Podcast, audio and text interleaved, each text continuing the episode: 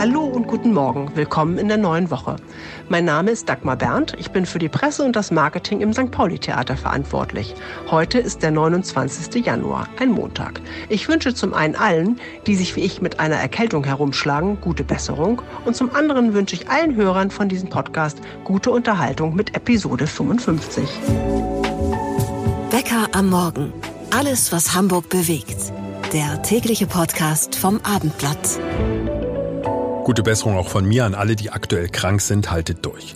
Mein Name ist Marcel Becker und wir haben Folgendes für Sie, liebe Podcast-Freunde, zum Start in die Woche vorbereitet. Da ist garantiert auch etwas für Sie dabei. Wann gibt es endlich die schon lange diskutierte Achse zwischen der Hafen City und der Innenstadt? Das ist deshalb so wichtig, weil mit dem neuen und wahrscheinlich richtig guten XXL Einkaufscenter in der Hafen City die Geschäfte rund um die Alster zwischen Hauptbahnhof und Rathaus ordentlich unter Druck kommen könnten. Konjunktiv, ganz bewusst, könnten. Dann haben wir eine wichtige Änderung für alle Schlagerfans und die hat hiermit zu tun.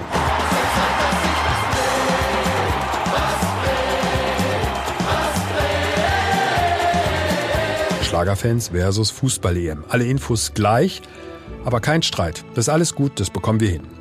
Wir starten mit dem so hochaktuellen und brisanten Thema, welches vielleicht dem einen oder anderen schon lange zum Hals raushängt. Also es geht um eine ganz bestimmte Partei.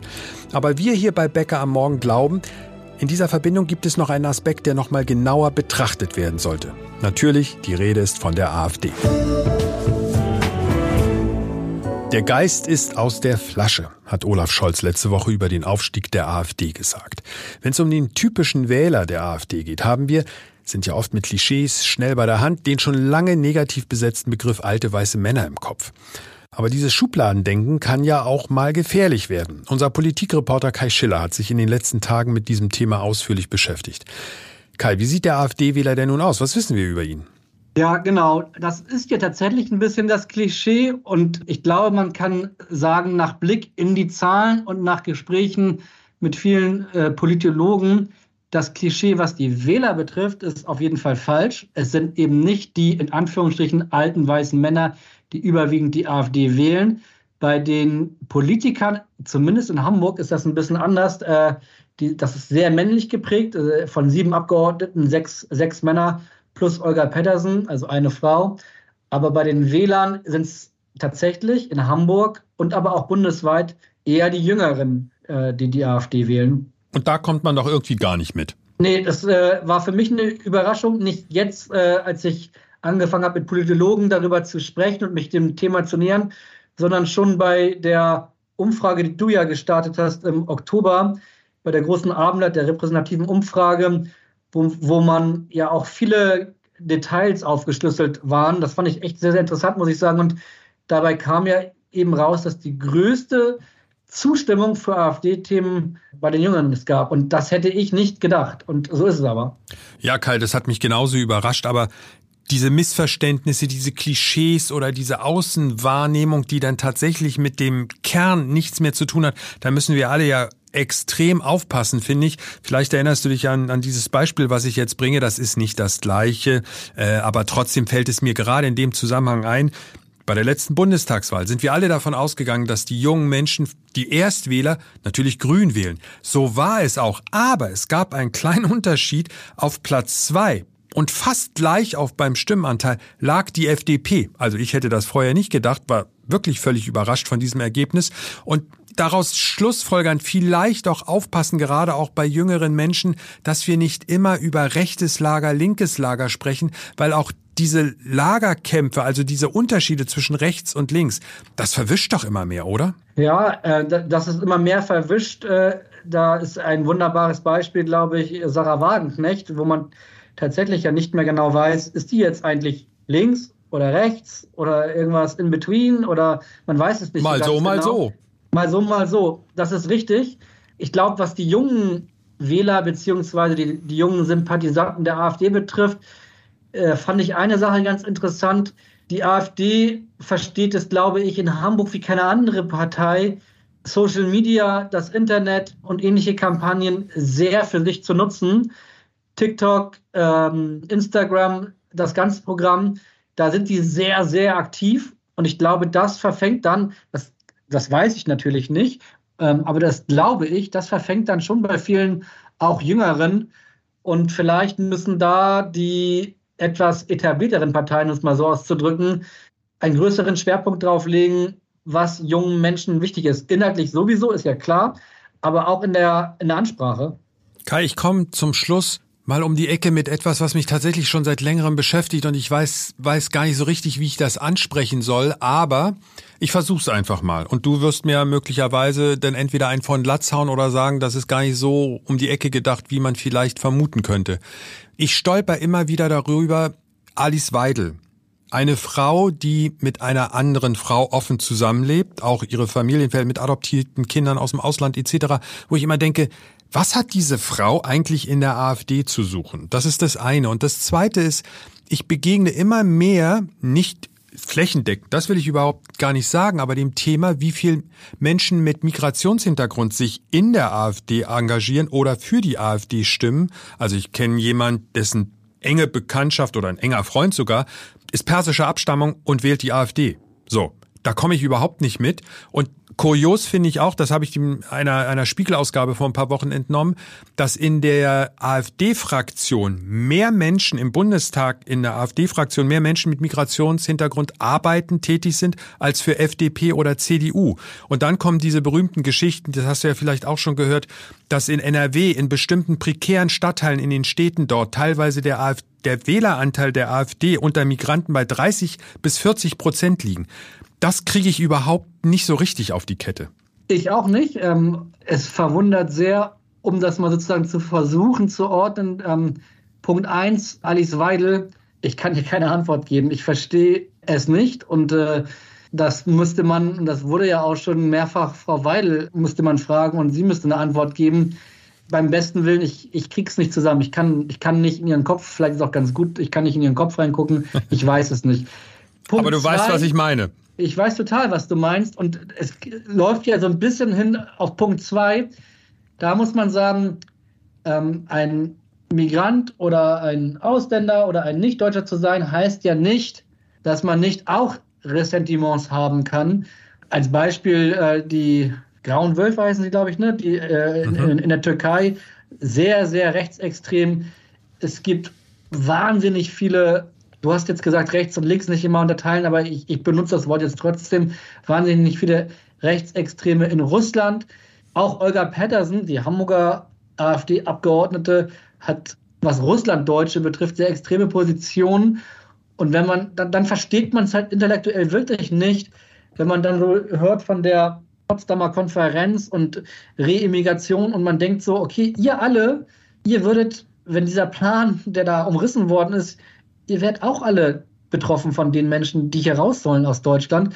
Deswegen tut man sich so schwer, das zu verstehen. Und trotzdem, wenn man sich die ganze Welt sich anguckt, dann ist das ja kein deutsches Phänomen oder kein deutsches Problem, sondern in den USA gibt es einfach sehr, sehr, sehr viele Menschen, viel zu viele leider mit genau den gleichen Ressentiments. In Frankreich, in Italien, überall. Also es ist ja nicht so, dass man nur als Deutscher ausländerfeindlich sein kann, sondern man kann das auch wunderbar leider, wenn man einen anderen Background hat. Kai, was sagen eigentlich unsere Leser, wenn du hast ja jetzt über dieses Thema, äh, hatte ich ja jetzt exemplarisch hier mit dir besprochen, wie sieht der Wähler, der typische AfD-Wähler eigentlich aus? Gibt es da Reaktionen von unseren Lesern, von unseren Usern? Was sagen die eigentlich? Oder kommen die dann immer nur aus einer bestimmten Ecke? Nee, ähm, tatsächlich gab es ein paar Reaktionen auf das Stück, das ich letzte Woche gemacht habe. Die Überschrift war Alte weiße Männer, Fragezeichen, wer in Hamburg AfD wählt. Und es haben sich alte weiße Männer auf den Schlips getreten gefühlt, was gar nicht sowieso meine Intention war. Es ging ja darum, wie ist eigentlich der Stereotyp des AfD-Sympathisanten. Und viele glauben, zu Unrecht, wie wir ja bewiesen haben, dass es alte weiße Männer sind. Es sind aber nicht alte ja, weiße Männer. Ja, du hattest das ja nur als Überschrift gewählt und hast es dann erklärt, dass es nicht so ist. Korrekt. Und auch, wir haben diese Überschrift gewählt, weil das ist ja, alte weiße Männer ist ja fast schon so ein fester Begriff, ja. mit dem Dirk Nockemann, der AfD-Chef von Hamburg, selbst gespielt hat. Er sagt, wir brauchen viel mehr alte weiße Männer. Alte weiße Männer liegen meistens richtig und sollten viel mehr unsere Politik bestimmen. Er selbst sieht sich ja auch als alten weißen Mann, er ist 65. Damit soll kein alter weißer Mann beleidigt diffamiert werden. Also ich bin weiß und ob, man, ob ich alt bin oder nicht, kann man wahrscheinlich streiten. Irgendwann bin ich alt, auf jeden Fall. und äh, deswegen ist es unausweichlich, dass ich irgendwann ein alter weißer Mann bin. Es ging einfach allein darum, zu versuchen, zu hinterfragen, wer wählt in erster Linie die AfD. Und bei, der, bei dieser Fragestellung haben wir, habe ich ja eben schon erwähnt, äh, sind wir darauf gekommen, es ist anders, als man denkt. Und das ist ja häufig so. Wie sieht eigentlich der typische AfD-Wähler hier in Hamburg aus? Danke an unseren Politikreporter Kai Schiller für diese Infos. Wie läuft es für die Geschäfte in unserer City? Naja, gejammert wird immer, aber ein bisschen angespannt ist die Situation schon. Jetzt kommt auch noch ordentlich Konkurrenz dazu. Das neue Einkaufsquartier von Westfield öffnet Ende April. Da wird noch mal so einiges in Bewegung kommen. Noch ein Aspekt. Seit Jahren wird darüber diskutiert, eine Verbindungsachse zwischen der Hafen City und der klassischen Innenstadt zu konzipieren, damit die Menschen sich zwischen beiden Quartieren mühelos und mit möglichst wenig zeitlichen Aufwand hin und her bewegen können. Also diese Ausgangssituation ist Grund genug, mal bei der Europapassage anzuklopfen, dem größten und vielleicht auch wichtigsten Shoppingcenter in der City. Jörg Harengert ist der Manager. Bevor wir auf die Querung zu sprechen kommen, arbeiten wir uns mal langsam vor. Jörg, als erstes gefragt, was planen Sie Neues für die Europapassage gerade jetzt? Was passiert bei Ihnen aktuell? Ja, wir haben ja vor allem nach der Installation unseres Food Skies, also unserem Food Court im zweiten Obergeschoss, gemerkt, dass die Leute schon ganz gerne bei uns essen. Und das werden wir weiterführen. Wir werden jetzt in Kürze zwei wunderbare neue Konzepte ansiedeln, die teils asiatisch, teils aber auch deutsch mit Brotfreunde.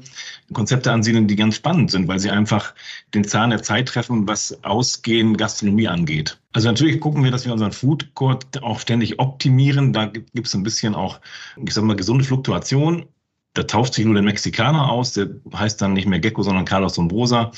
Und wir sind mit ganz vielen neuen Konzepten, die teilweise noch gar nicht bekannt sind in Hamburg unterwegs, um einfach den Menschen was Neues in die Hand zu geben. Und gerade da in der Gastronomie ist natürlich die Spannung da, wenn es was gibt, was es in Hamburg noch gar nicht gibt oder eben halt dann erst zum zweiten Mal und dann aber in der Innenstadt und nicht versteckt irgendwo. Und da sind wir halt dran, Sachen zu finden und auch zu etablieren, teilweise sind es Start-ups, teilweise ist es ganz verrückt. Wir reden, das ist noch nicht ganz fertig geredet, sage ich mal so, auch mit einer Roboterküche, wo man eigentlich, wo kein Mensch mehr kocht, sondern ein Roboter kocht. Ähm, das ist trotzdem sympathisch, weil es eben halt so unfassbar perfekt ist, wie es dann ist. Jörg, ich frage hm. natürlich aus folgendem Grund. Ich möchte ja hier keine Werbeshow im Grunde für, für die Europapassage machen. Nö. Trotzdem ist das ja spannend, worüber Sie sich Gedanken machen, weil wir müssen uns ja nichts vormachen. Das neue Einkaufscenter in der Hafen City, Westfield. Ehrlich, so ehrlich wie Sie sein wollen jetzt hier bei Becker am Morgen, wie viel Sorgen bereitet Ihnen das? Aber sagen Sie jetzt bitte nicht gar keine. Ja, gar keine wäre ja auch, wäre auch falsch. Und Sorgen, mm, ja, man macht sich Gedanken, man hat Respekt davor weil ich natürlich weiß, was da passiert. Also ich habe ja selber so ein paar Shoppingcenter schon an den Markt geführt, auch keine ganz kleinen, ähm, sondern auch sehr große und weiß, was die da drehen. Und da wird natürlich das größte Einkaufscenter Hamburgs entstehen. Das wissen wir alle. Das wird nicht passieren, ohne dass die anderen Einkaufsmöglichkeiten darunter leiden werden. Also sprich, es wird ja hauptsächlich auch eine Umverteilung stattfinden von Kaufkraft. Also im ersten Moment vor allem, wenn die gerade neu aufmachen, werden da natürlich, wie wir alle, da erstmal hinrennen und sagen, wir gucken mal, wir sind neugierig und natürlich wird auch dort Geld ausgegeben. Dieses Geld fehlt dann wahrscheinlich oder wohl bestimmt zum Einkaufen in der Innenstadt und an anderen Standorten in Hamburg. Das heißt, es findet eine Verteilung statt. Das wurde ja auch ähm, empirisch belegt, dass es irgendwie um die 10 Prozent sein werden für die Stadt Hamburg oder für die anderen Gewerbetreibenden. Das wird an der einen oder anderen Stelle aber auch mehr sein. Also insofern muss man schon auch wissen, da kommt jemand, der durchaus auch Hamburg bereichert. Das will ich gar nicht äh, unterstellen. Das ist mit Sicherheit für die Touristen, für uns alle ein Ort, der vielleicht auch spannend ist für Hamburg. Aber ja, es wird vielen Händlern vor allem durchaus Kopfzerbrechen bereiten. Aber es ist jetzt nicht das so große Damoklesschwert, das über uns schwebt. Wir kennen ja auch die handelnden Personen dort. Das sind auch teilweise ehemalige Kollegen von mir. Und man kennt sich, man schätzt sich, man respektiert sich und man guckt, dass man für Hamburg das Beste draus macht. Und dann ist es der richtige Weg. 16 Millionen Besucher werden dort erwartet pro Jahr. Das ist ja schon mal ein Brett, auf jeden Fall. Und natürlich, Sie haben ja völlig recht, Jörg, es geht ja auch darum, Konkurrenz belebt das Leben und es wäre wär ja auch ein tolles Ding, wenn man sagen würde, Sie hätten mit den Geschäften, also die Hamburger City hätte ein Monopol aufs Shopping in Hamburg. Kann ja auch nicht sein. Und wer weiß, ob nicht in Zukunft in zehn Jahren noch, noch mal so ein Shopping-Mile oder so ein Paradies an einem ganz anderen Standort in Hamburg entsteht. Aber eine Frage ploppt halt jetzt richtig auf. Darüber wurde früher auch schon immer gesprochen, als die Hafen City so langsam zum Leben erweckt wurde. Warum gibt es immer noch keine, und jetzt ist sie ja elementar wichtig, warum gibt es nicht so eine richtige Verbindung zwischen der City und der Hafen City? Also ich glaube, das Fachwort dafür ist Querung. Warum gibt es das immer noch nicht? Beziehungsweise können Sie uns vielleicht jetzt verraten, wann es sie endlich geben wird? Weil das brauchen Sie doch nichts lieber als das. Leider kenne ich weder Pläne noch Ideen seitens der Politik, hier mal einen Pflock einzuschlagen, sagen, hey, wir bauen mal was Tolles. Es gibt ja Beispiele genug, ne? also von Seilbahnen über Schwebebahnen, über Trams, die Punkte einer Stadt verbinden, die aber trotzdem dann beliebt, bekannt und auch stark genutzt sind. Ich glaube, da hat Hamburg gepennt weil es gibt aktuell nichts. Es gibt Ideen, es gibt, die kommen aber nicht von der Stadt, die kommen von Westfield Unibail Damco und ähm, aus den Gremien der Stadt, aber die sind nicht von der Stadt getrieben. Und das ist sehr schade, weil wir eigentlich ja sowas wirklich dringend brauchen, weil die Willy-Brandt-Straße ist ja nun schon auch nicht so die kleinste Verkehrsanbindung und die muss man queren, wie man so schön sagt. Und eigentlich ist der Weg gar nicht weit. Das ist ein Kilometer aber der kann durchaus auch unbequem sein. Und man hätte ihn so bequem gestalten können.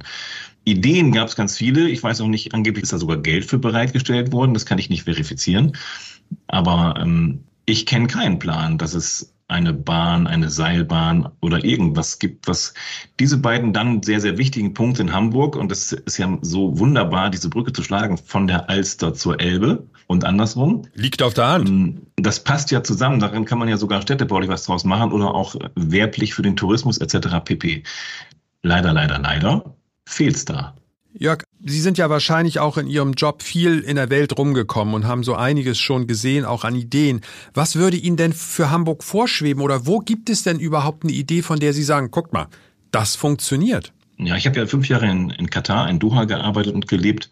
Und kurz vor der WM wurde ein neues, sehr, sehr großes Stadtquartier, Mesherep heißt das, gebaut. Und auch da war die Notwendigkeit, das an den alten Markt, wie er so heißt, auch anzubinden, um dort eine Verbindung zu bauen. Und die haben schlichtweg eine tolle, einfache, aber sehr effektive, offene Straßenbahn gebaut. Die fährt autonom, die hat ein paar Haltestellen nur, aber die macht nur eins, verbindet A und B.